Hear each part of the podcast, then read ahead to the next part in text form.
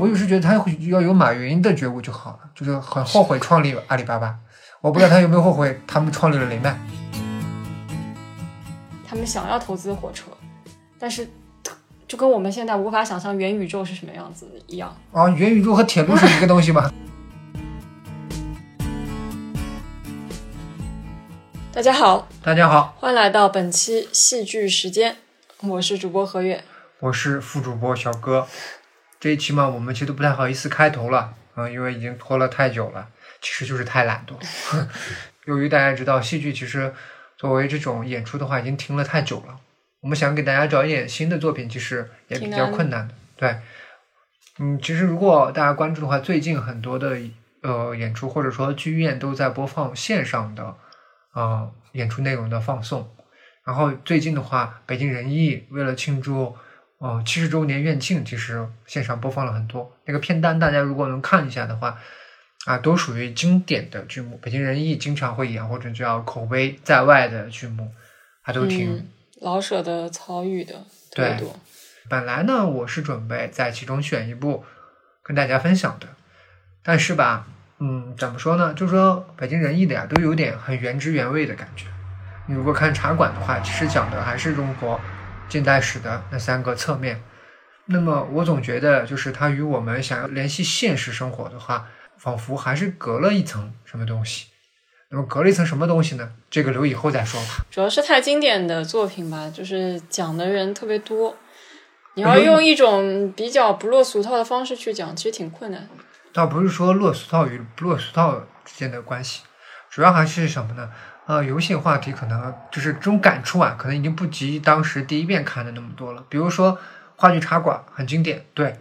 但是如果说让我跟大家分享的话，我可能更愿意跟大家分享他的另一部作品啊，《骆驼祥子》啊，就这样吧。就是说，最终选一选，最终决定不是跟大家分享北京人艺的线上播放的这剧剧目。那么今天跟大家分享哪一部作品呢？《雷曼三兄弟》啊，是一个意大利的导演导演的作品。哎，对。然后我为什么我想起来看这部作品，也是因为最近大家肯定都非常关心经济。对，主要还是由于对未来的迷茫。对，其实我们之前也做过一期关于恒大暴雷的嘛，我们那时候讲了一部电影叫做《大空头》。是的。啊，那这次的雷曼三兄弟，其实如果说电影《大空头》它是一个节点的横截面，嗯，好，就给你看到在二零零八年那场金融危机的时候。美国的这些金融的精英们，或者还没有成为精英的底层人物，他们是怎么来在这场风暴当中表现？就是求救也好，或者说是呃挣了一笔也好，这种不同的行为、不同的应对方式的话，那么这个雷曼三兄弟，它可以说是史诗嘛，至少也是一部金融小史了。就是你会在里面看到很多。金融它是怎么从实体的经济，然后一步一步的发展到我现在基本上就是玩概念这样一个由实向虚的过程。对，接着何月这句话讲，就是呃，大空头那一步是横向的，那么这一步其实就很纵向。嗯，大家其实也都知道，美国并不是个历史特别长的一一个国家。那么这这这个作品，它是从十九世纪中期开始讲，那么它其实已经你可以理解为。我觉得个人可以理解为美式经济或者美国金融的这么一个发展的一个小史啊！我相信如果看过的观众或者将要去看的观众都会有一种感觉，仿佛不是在看戏剧，嗯，有种听小说的感觉，嗯，它文学性其实还蛮强的。对，然后实际上我翻看有关资料说，这部作品啊是根据一个广播剧改编过来的，那么其实你就可以明白其中的一些叙述这种方式。还有就是其中的一些表达的方式都很接近直接叙述。哦，这我突然理解了，就是你会发现整部戏剧其实出现的人物是很多的，对，但是演员只有三个，就这这绝对就是大型精分现场。这个人这个角色扮演完之后，他可能立马就会变成一个旁白，对，然后去就是描述现在场景，然后再变成之前的那个角色，然后当这个角色啊去世了。或者是怎么样子的，发生一些事情之后，然后他又变成下一个角色。没错，感觉有点尴尬，就是所有的女性角色全部由男性来表达。对，就这这个就很广播剧嘛，就是声优太贵了，请不起，你就一个人担当很多个角色。对对对，也构成了它的一种戏剧的特色吧。是的，就是说这种怎么说呢？它也不是说现在的创新，就是叙述性在戏剧里面的体现，早就已经是确立了比较呃主流的这种表现方式。嗯嗯，只不过是它实在其实是很长很长，嗯就是有种你读一个剧，对你读了一个很长的一个小说，至少是中篇小说的感觉。剧情啊就太长，我们就在下面的呃对其他的一些内容的分析当中，再跟大家来讲这个具体的剧情。对，大概的剧情其实就是一开始从巴伐利亚，然后跑到美国来的一个是兄长、嗯对。亨利，他其实是那时候还欠钱的，负债的，对的，然后他希望就是自己可以在这个美国嘛，那个时候可以说是很多对欧洲人很向往的一个地方，是。就觉得这个是一片伊甸园，是。我们可以在这边通过我们勤劳的汗水啊，然后收获很多就是自己的这样事业啊之类的，使得自己的生活有所提升。大家都很熟悉啊，最套路的美国梦。啊、这个亨利来到了这个美国之后，其实后来他的两个兄弟也一起过来了，没错这就是原始的雷曼公司的三个兄弟。但其实那个时候就基本上称一开始称不上公司的，就是一个小店面。是的，他们卖卖卖的东西也是很简单的，我记得还是跟农业相关的一些东西。对，吧里面在剧中剧中有非常明确的一种表现方式，就是他们雷曼兄弟的这个牌子，嗯一开始是雷曼雷曼的布料店啊，嗯他当时是卖布料的，嗯后面呢，他后面就是由于想扩大一下生产，不是不是扩大生产，是扩大一下自己经营业务的范围。那么他又卖了一些与种棉花相关的。为什么种棉花相关的呢？就是呃，他们所在的那个州呀，是南方的阿拉巴马州，是一个种植园地区，太难得了，你居然说了一个英文的地名，就稍微而且没有打嗝了。啊，这是到了一个南方州。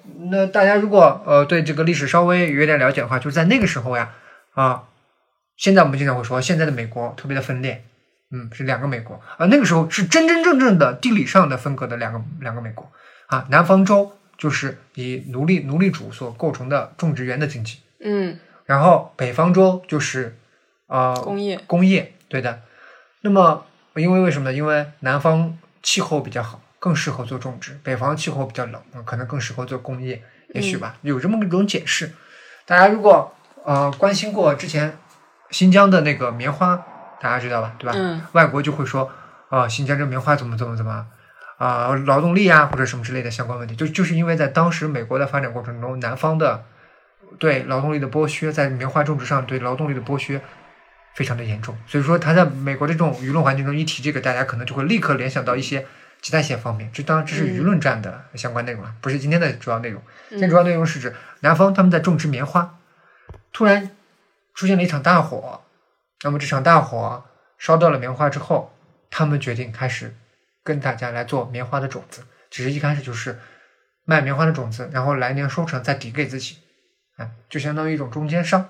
嗯那么这种中间商的时候呢，嗯、中间商没有中间商赚差价那是可能的吗？那是不可能的。他们把这几车棉花卖出去之后，他们见识见识到了外面的世界。什么叫外面的世界呢？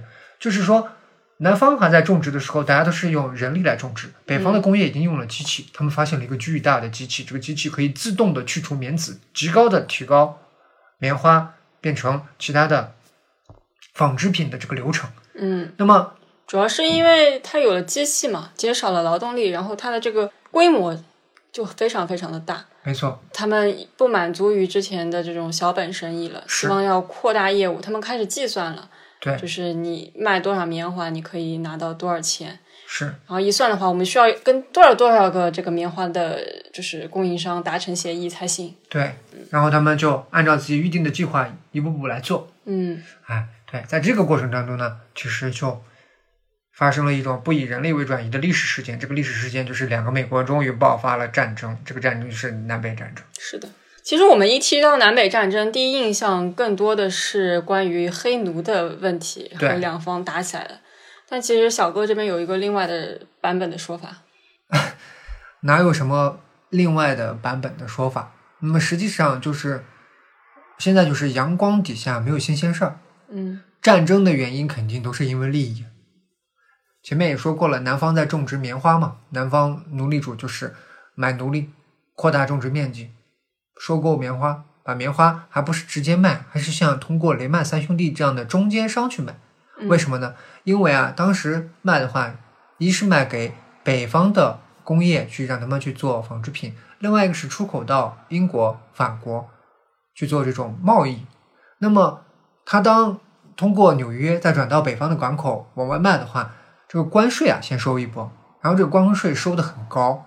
那个南方通过种植棉花赚到的钱，他想买工业产品，他还买不到国外的便宜产品。为什么呢？因为美国为了保护自己的工业的发展，就像现在的美国一样，他对外国实行贸易壁垒，收税收的奇高。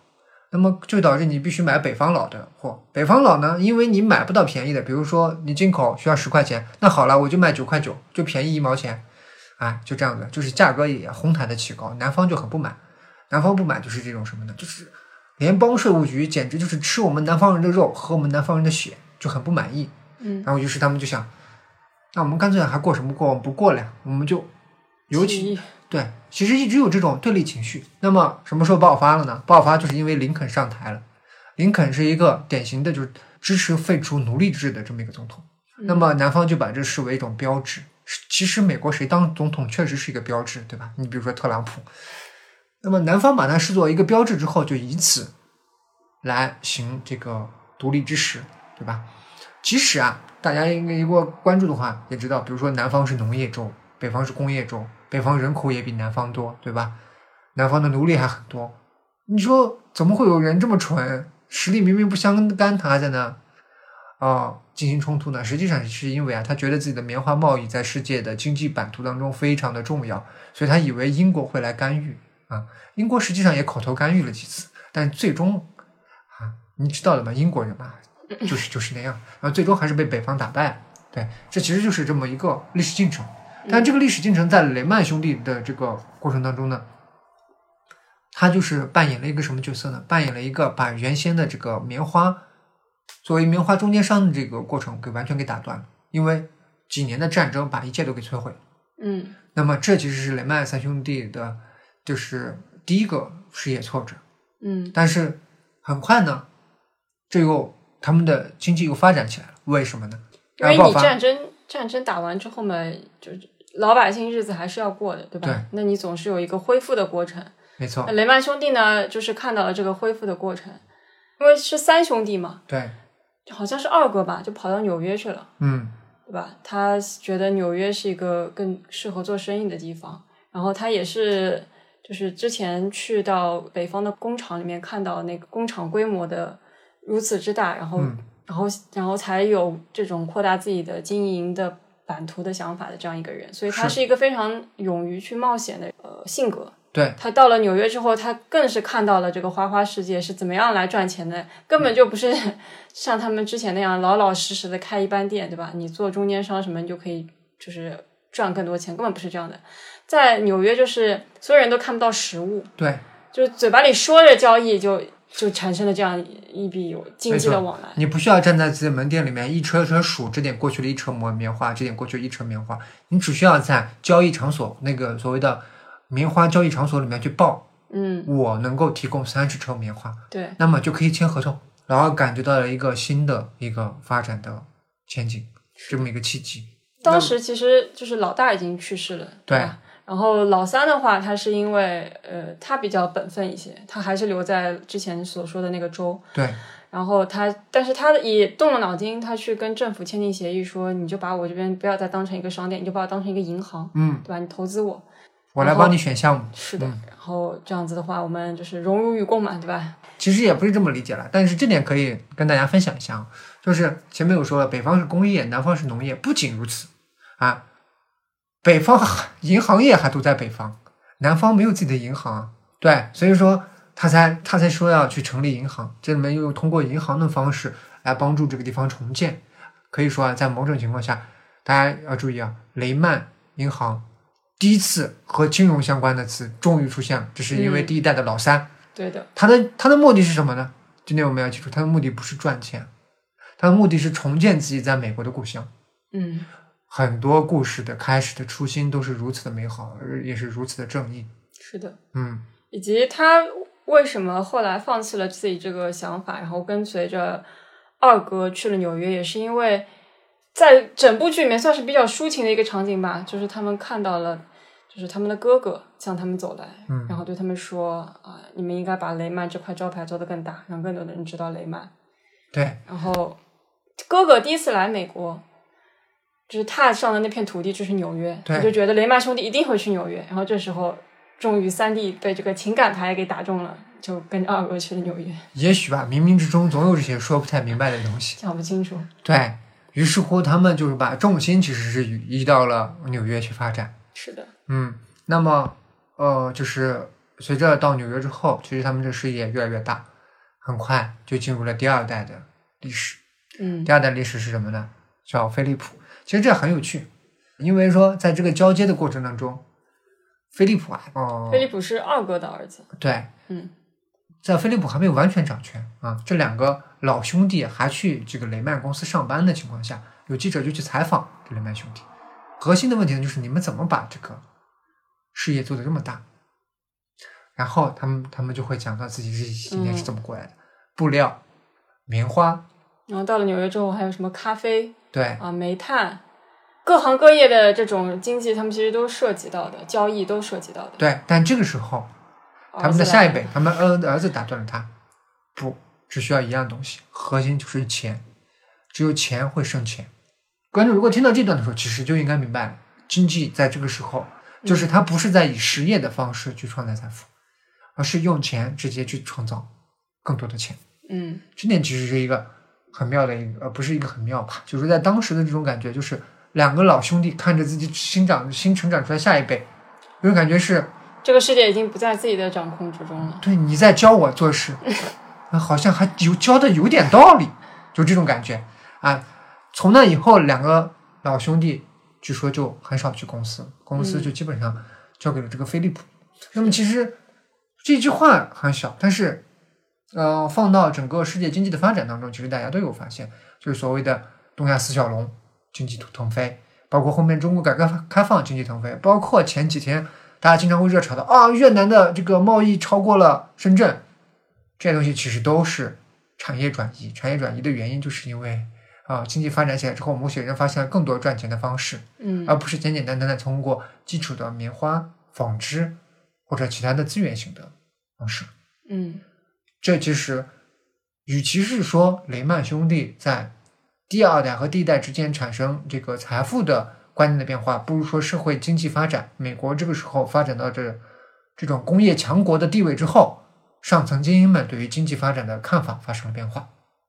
所以在飞利浦这一代，其实它主要的一个赚钱的工具就是股票了。对，就是之前呢，我们有说，第一代雷曼三雷曼三兄弟中的老二走进纽约的时候，走进这个棉花交易所的时候，他会觉得，哎呀，没有棉花，只有交易，他感觉到，哇，这个东西是巨大的震撼。那后面呢，就更不一样，就完全都变成股票，棉花也是股票，煤炭也是股票，什么都可以变成股票，直接以股票的形式交易。嗯啊，它比那个其实更虚了一步，对吧？那么这种虚的一步也导致了大家其实都知道的美国的第一次经济大萧。年的大萧条。是的，这部剧里面用了很多的笔墨去描述当天的情况，尤其是当天交易员们纷纷跳楼。对嗯雷曼其实也面临了巨大的问题。这时候，菲利普，我们前面讲的菲利普，菲利普已经老了。嗯他很恐慌的问自己的儿子雷曼该怎么办。他儿子告诉他不怎么办，首先要做的就是不要向同行借钱啊，先饿死同行，差不多是这个意思。为什么呢？因为经济不好，钱就变得非常的重要。那么，飞利普的儿子，也就是第一代三兄弟的第三代了，就是他们孙子辈儿，嗯就是叫包子还是叫包比？包比，他就说了，他说呀，政府最后一定不会不管的啊，政府会管。但是他要但让第一批倒的人先倒下。对他要让一批人有教训嗯，啊。那雷曼要做的事情就是撑住，不要在第一批倒下是的。啊。所以说，银行跟自己借钱的时候都不借，让他们先倒闭。嗯，雷曼也一定要先稳住。而且他们稳住的具体方式其实是吸纳了全世界了。那时候他们的经济已经不只是关注于美国的经济了。是的，之前他们投资的可能是美国的这个产业、那个产业的，嗯到那个时候啊，就是全全世界各地的人借贷借钱给他们啊，借了钱之后，其实他们就可以拿到这个公司的一部分股份。是的，这个时候，就整个公司的经营模式其实又发生了进一步的裂变。啊一次危机，你就会发现这个故事很有趣，它是每一代都会经历一个很大的危机，然是后在危机之后，啊，就好像这个整个经济就是模式又洗了一遍，变变产生出一些新的这种花样玩法。没错。嗯，刚刚侯月那句话让我提醒了，就是前面来讲的话，一开始他们做的这些经济还局限于国内，对吧？嗯第二代的时候，菲利普做了一件很重要的事情，他想去开通巴拿马运河，去收费。而实际上，大家也知道，巴拿马运河直到上世纪可能是九十年代还是二十一世纪啊，才被巴拿马收回去，嗯一直就是在美国在那把控着。想想这种，嗯，说实话吧，说好听点，叫做，哦、有世界眼光啊，站在美国看世界；说难听点，就是支配世界的权利。它要扩张嘛，因为它要扩张它的资本的市场，才好割韭菜。所以其实他这个作品妙也妙在这一点，就是他用金融的视角给你讲了很多世界的历史。是的，平时你就是你会很割裂的去看这个这一部分历史，比如说刚刚说到南北战争啊，你是以黑奴的解放的视角来看的，嗯，大部分人啊。对，然后他现在给你一个金融的视角了，让你看到其实里面还有很多关于南北方的利益的纷争。是吧？然后到了这个巴拿马运河，大家一开始也会觉得这只是就是世界全球化的一部分，但是到了这部作品里面，你也会看到里面会有这些美国的怎么说巨商还是什么？嗯、可以说是华尔街精英们。嗯，华尔街之狼们他们是怎么参与到这个所谓的世界的进程当中？对，虽然我们现在用这个词可能还有点就是偏早，因为华尔街之狼这样的光靠交易开始掏空世界是在第三代，第三代包庇晚年的时候了。嗯啊，对。但是这种就是所谓的他们这些精英们，他们掌握着太多的资源，嗯对的。而且吧，精英们为了赚钱呢，其实是不择手段的。嗯比如说，这里面明确讲到了后面雷曼公司是怎么从一九二九年的大萧条里面走出来的呢？凭借的是二战卖军火，嗯给欧洲去卖坦克、卖飞机、卖这些东西，才渐渐的走出危机。我们可以说，二战美国为什么会做大？二战其实在这里面就体现了，二战让美国发了一波大财。嗯美国一直在做两边的生意，而且他美国，如果大家有关注前段时间俄罗斯普京的话，普京是怎么说的呢？普京是说乌克兰呀，不要高兴，所借的这些东西都要还的。俄罗斯二战期间借美国的钱，到零几年才还完，好像是零五年才还完。那么美国当时就是不断的借钱给自己的盟友，呃，提供支持。大家如果知道这段历史的话，应该知道日本在侵华的时候，美国依然没有中断和日本的联系，给日本卖石油、卖各种金属，明明都是日本用来侵略所占的资源，直到日本偷袭了珍珠港，美国人才停止做生意，开始打仗啊。所以说，做生意或者说是攫取呃攫取利益吧，可能有点太太黑化了。他们怎么说呢？获取利益啊，这个基本上就是刻在了美国这个这个 DNA 里面。嗯，啊，还是蛮明显的。在通过这种方式，包包比他们终于把雷曼从之前的那种啊、呃比较泥潭的里面给拽了出来。嗯，那拽了出来，但是它依然会存在问题。呃，存在什么问题呢？就是很有钱了，但是人不是局限于很有钱。我就觉得他可能没有这样的觉悟。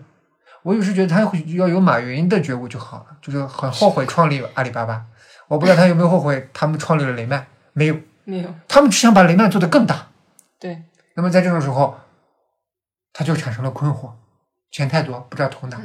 我最痛苦就是我太有钱，不知道怎么用。其实啊，这点说是困惑着鲍比，其实不是困惑了他们三代人。第一代的时候，进到铁路的时候都不知道铁路能够带来什么样的效益，也不知道是什么情况。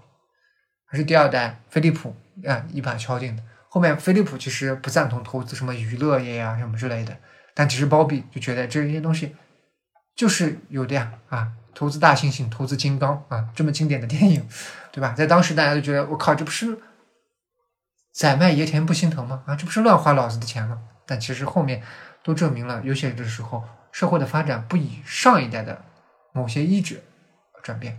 这部剧展现了很多东西，其实最让人震撼一种东西就是规律不会以以个人意志或者集体意志而转移，是比较有明显，就是所谓的每一代人都会面临的发展瓶颈。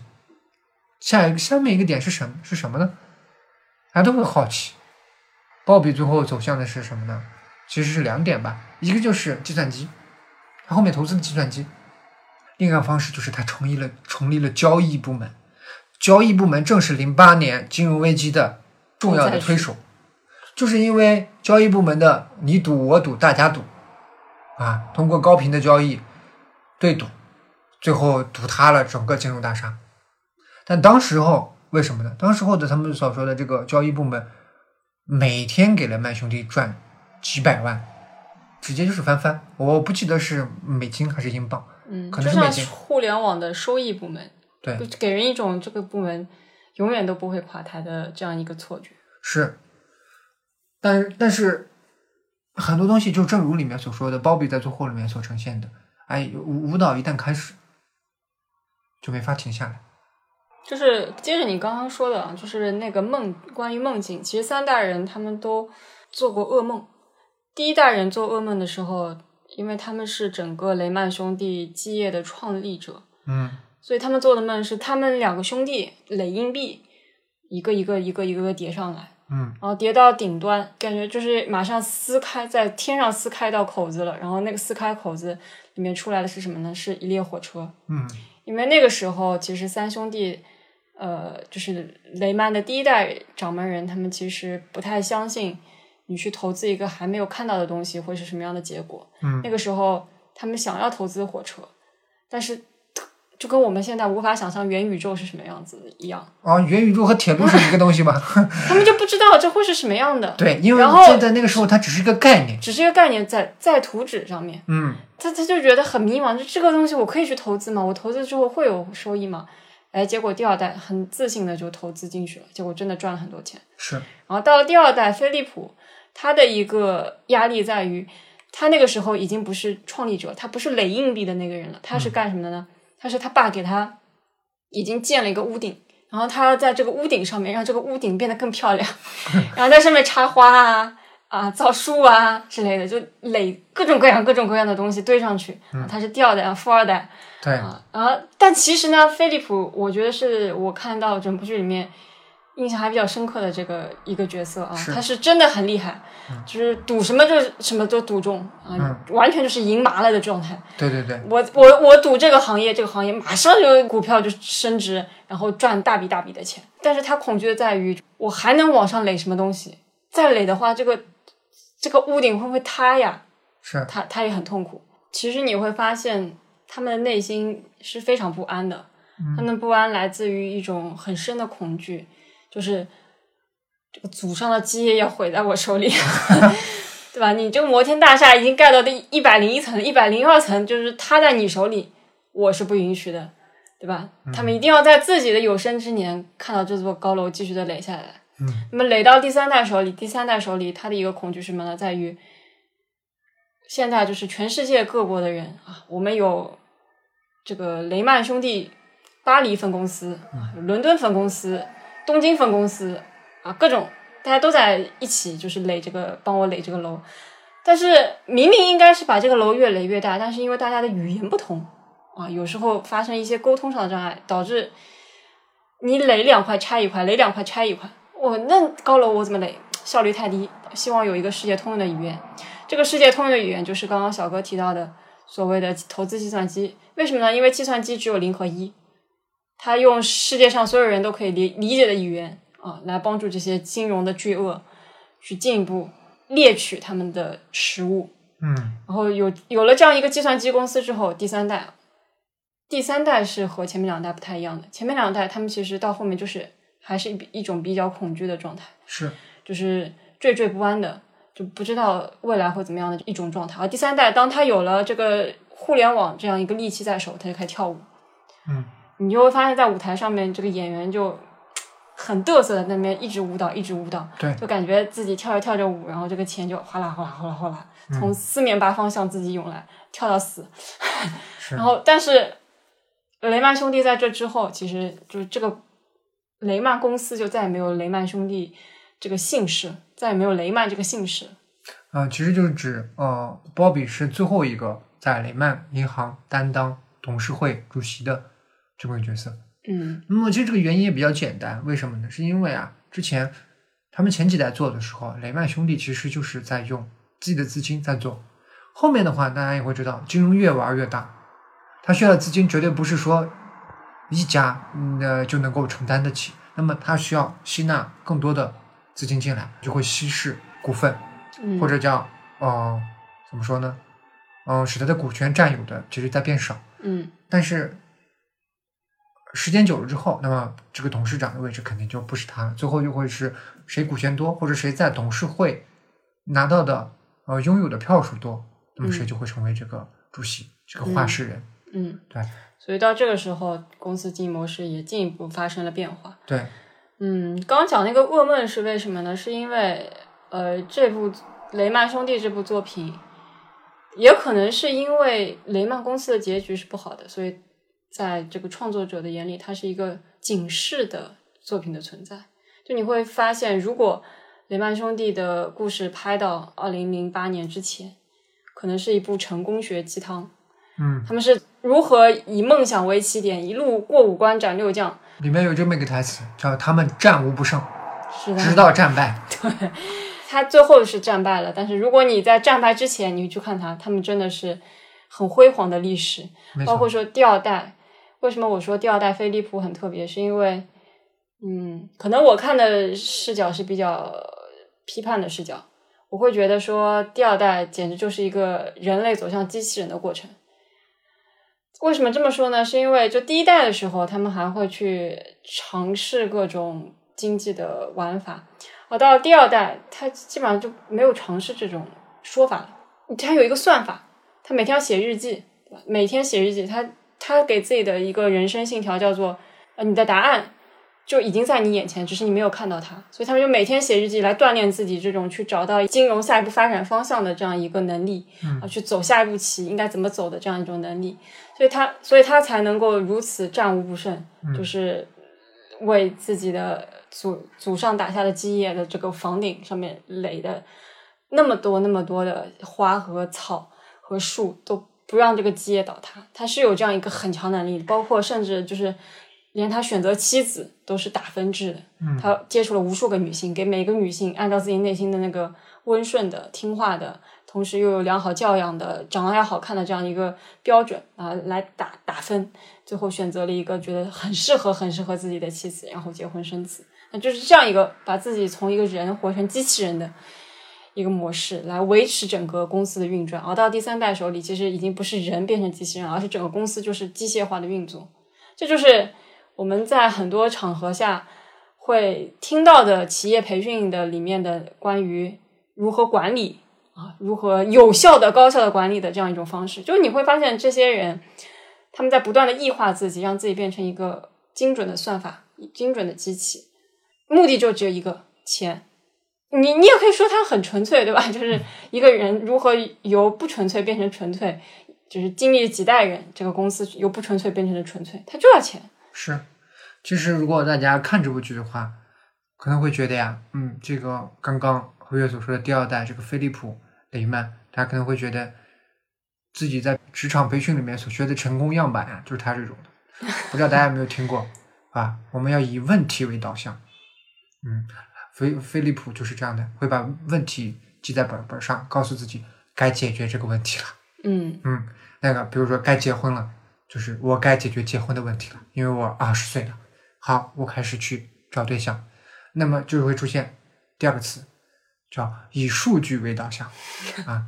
你们领导会说，不要给我报什么结果，我不要这种的，你告诉我数据，数据。好，飞利浦就会给每个女孩打分儿，哎，我为什么选她？嗯我为我为什么呃不去选它？嗯对吧？在你这数据还有一种什么呢？就是比如说他投资铁路，他不管你多少，他只要他五百万镑的回报，完全是数据导向。嗯所有的一切都在他那就变成了一种，大家可以理解为是一种思维上的东西，一种书面上的一种东西，而不是与实物相挂钩，以自己的意志，也就是我们所说的结果为导向。那大家就会现在会经常会听到这种东西。平时职场里面，大家提到这种话，可能会有时候会觉得悄悄骂：“我靠，这领导是傻逼吧？”但你看这部剧的时候，你会觉得我操，这个飞利浦是变态吧？就是刚刚何月所说的这种非人化的形象，在这边是有体现的。嗯但是你另外有一点又不得不说，正是在他这种有益于常人的这种生活方式里面，他把雷曼的家族的这个企业顺利的交到了第三代的手里面。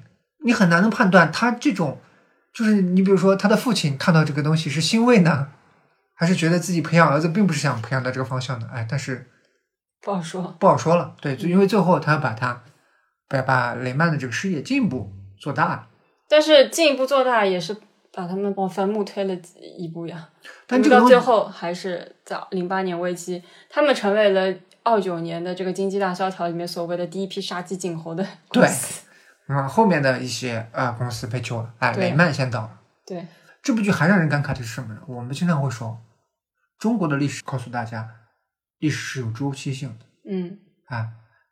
经常会说，哎呀嘞，美国人的历史啊太短了，他们不懂什么是周期。但是看这部剧，大家应该明显的感觉到，创作者里面有意的在这里面体现了周期性的东西。嗯大家能够看到这种周期性的反复，比如说何月刚刚前面就有提到了，三代人都会有恐惧，嗯这个恐惧既是他们个人发展的恐惧，他们个人发展的节点，也是雷曼银行作为一个公司发展的节点，同时也是社会的经济发展到的一个节点。嗯为什么呢？因为社会把钱聚集起来不难啊。你比如说，呃，当然你分两种情况啊，就比如说要征税，对吧？这种就也是以法律为前提的。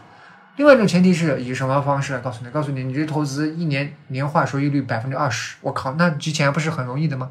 但方式是你怎么把这个钱做到百分之二十的收益率？比如说前几年中国的这些公司靠什么来达到年化百分之二十？我就去买茅台的股票呀，哐哐哐，茅台就蹭蹭往上涨，哎，就是这样。它其实就靠资本市场，其实就靠讲故事。在前期的时候，他们还靠讲故事，是美国的铁路铺完了不要紧，我把全世界都铺上铁路。嗯嗯，你看这这饼大不大？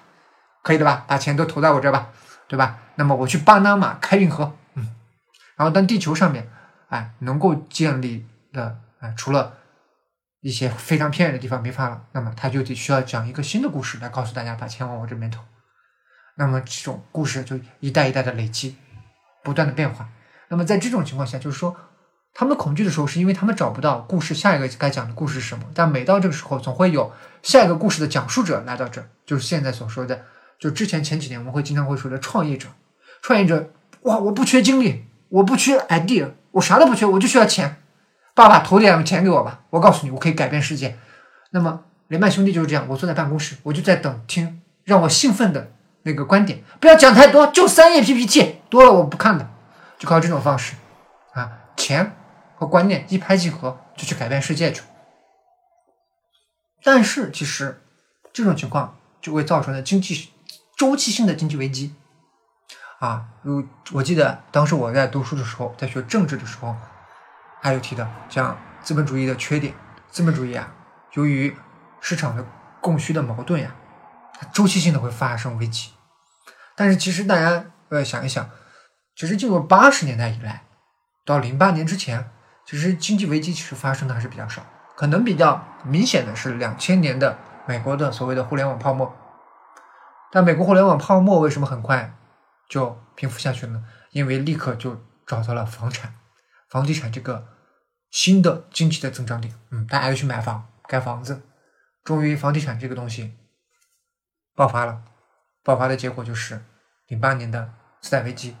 零八年的次贷危机其实冲击力是蛮强的。嗯，当时大家如果有印象的话，欧洲好几个国家都破产了。嗯，借的钱太多，对吧？还不起。那么当时零八年是怎么走出来的？嗯，我们国家贡献了超大规模经济刺激计划，把全球其实都可以说给全球的这个经济注入了最重要的动力。这个但这个前提是什么呢？前提就是中国的刺激计划大规模的刺激了中国的房价。嗯，某种程度下就是中国当时错失了一种结构性调整的机会。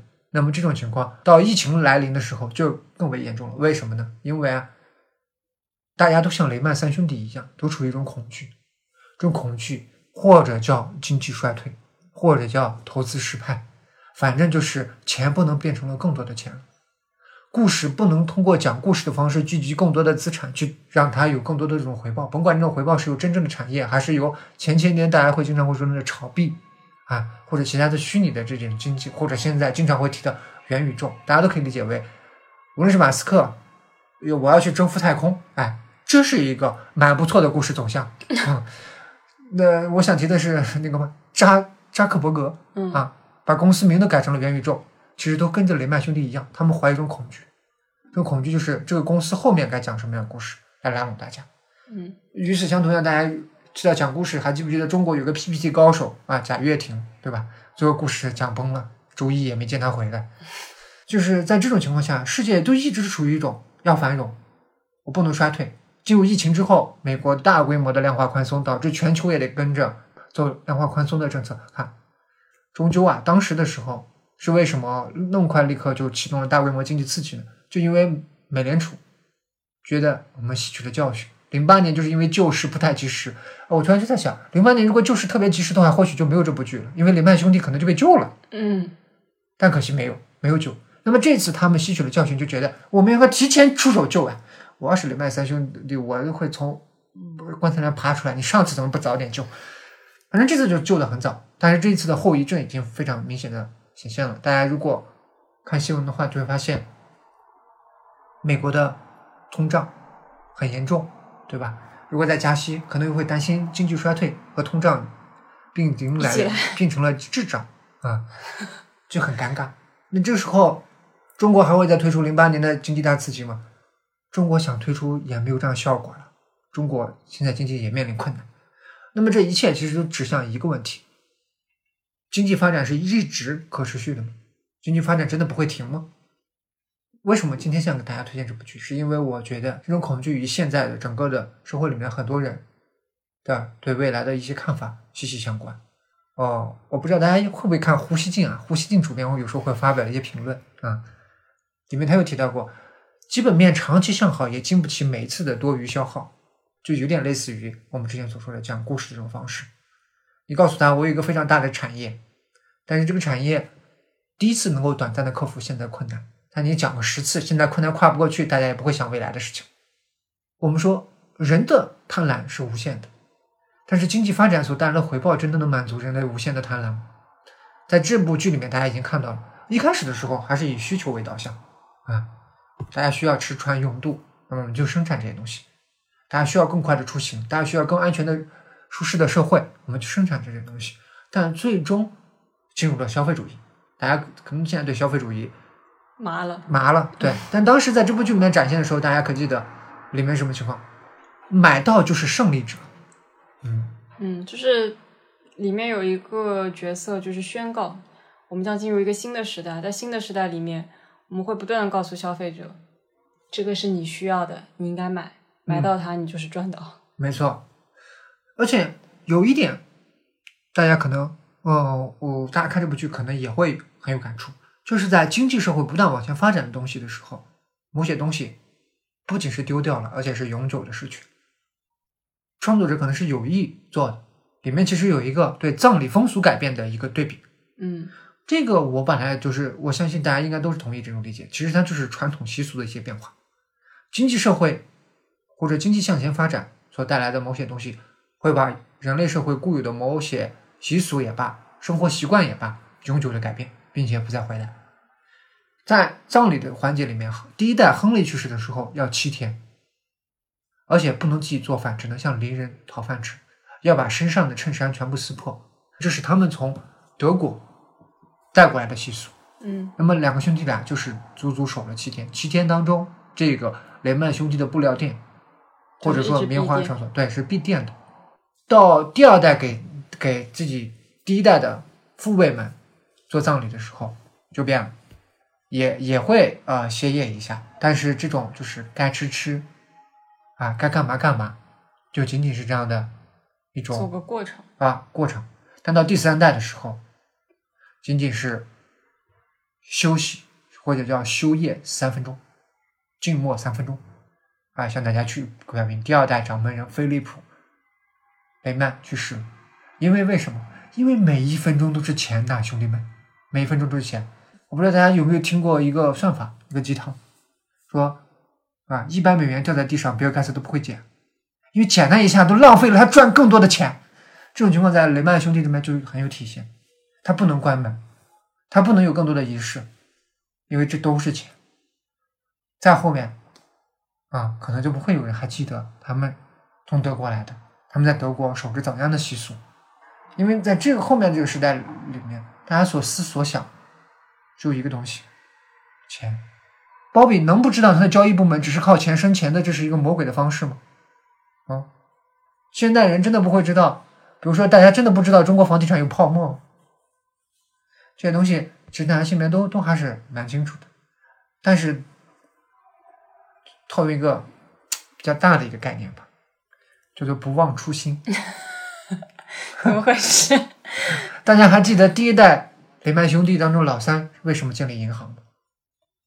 他为了重建自己在美国的第一个故乡，他看见战争所带来的这种灾难，让人民、让种植园、让棉花地、让所有的一切都毁于了战火，大家流离失所。他需要重建这个家园，他想建立这个银行。而他会想到这个银行最终倒在于哪里吗？倒在于最后房贷太高，大家还不起房贷，导致所有人流离失所，再次睡到大街上。历史。究竟在金融当中走了一个怎样的圈？反正穷人们反正是不知道，最终是流离失所。那么你看到这种一个圆圈的时候，大家就就会说，我刚刚就强调所说，感觉到某种周期性的东西在闪现。那么这种周期性的东西到底是不是以人的意志为转移的呢？就像我们之前所说的，现在的各国的这种嗯金融上面的决策者们都想尽办法穷尽工具来保证经济的正向增长。那么经济真的会正向增长，有像大家所想这种吗？会不会出现这种情况，就是积小错成大错每一次都是有一个小小的错，但我通过一种方式盖过了它，于是他胜利了，他战无不胜，一直往前进。终于小错继承了大错，一一块小土继承了一座大山，终于翻不过去了，成为了一场大败。嗯，这也是为什么我说哦，仁义的。就是最终还是决定没推荐给大家，给大家推荐一部这样的作品，因为我觉得这种作品与现代人的对未来的思索或者现代人的某些焦虑直接相关的。对的，嗯，有些东西可能说大家在当时的历史环境当中看，你不太明白经历了什么，但是当你跳出这个历史环境，就比如说你从雷曼三兄弟，我们跨越这一百多年间的时间里面，大家能看到一些不变的东西。但大家也可以看到一些明显变化的东西，嗯，那么这种前后的对比，就会产生我们在刚开始在节目一开始给大家介绍的所谓的史诗的感觉，嗯，因为它有一种力量感，还有一种磅礴感，它同时有一种不可抗拒、不可改变之感。那我们本期其实给大家推荐的就对，其实就是给大家一个视角吧，嗯，去理解。所谓的经济腾飞背后到底是什么东西？是的，呃，这以及刚刚其实也说到了，每一代人都不希望自己是受难的那一代。是，但是有一些事情说不准，也不是说经济经济规律以人的意志为转移吧，而是人性的某些东西在驱动着一些结果的必然性。那何威提到这个东西，我又想补充一句，就每一代都不想成为痛苦的一代，不幸的一代。所以大家就先透支未来的一代，对，最终透支到没有未来一代，啊，最后一代了。还是那句话，我们觉得有些都是中国的发展理念还是非常有智慧的，叫可持续发展，不要透支未来。你说这个有点怪，在这边。嗯，行吧，我今天跟大家分享的就到这儿。对，也希望大家就一码归一码啊，我们讲的是雷曼兄弟，不要乱带入，好吧？啊。本期节目就到这里，感谢大家收听。对，下期节目我们回归之前要给大家讲的这个莎士比亚。莎士比亚，嗯，大佬要来了，嗯，瑟瑟发抖，嗯，就这样吧。好，拜拜，拜拜。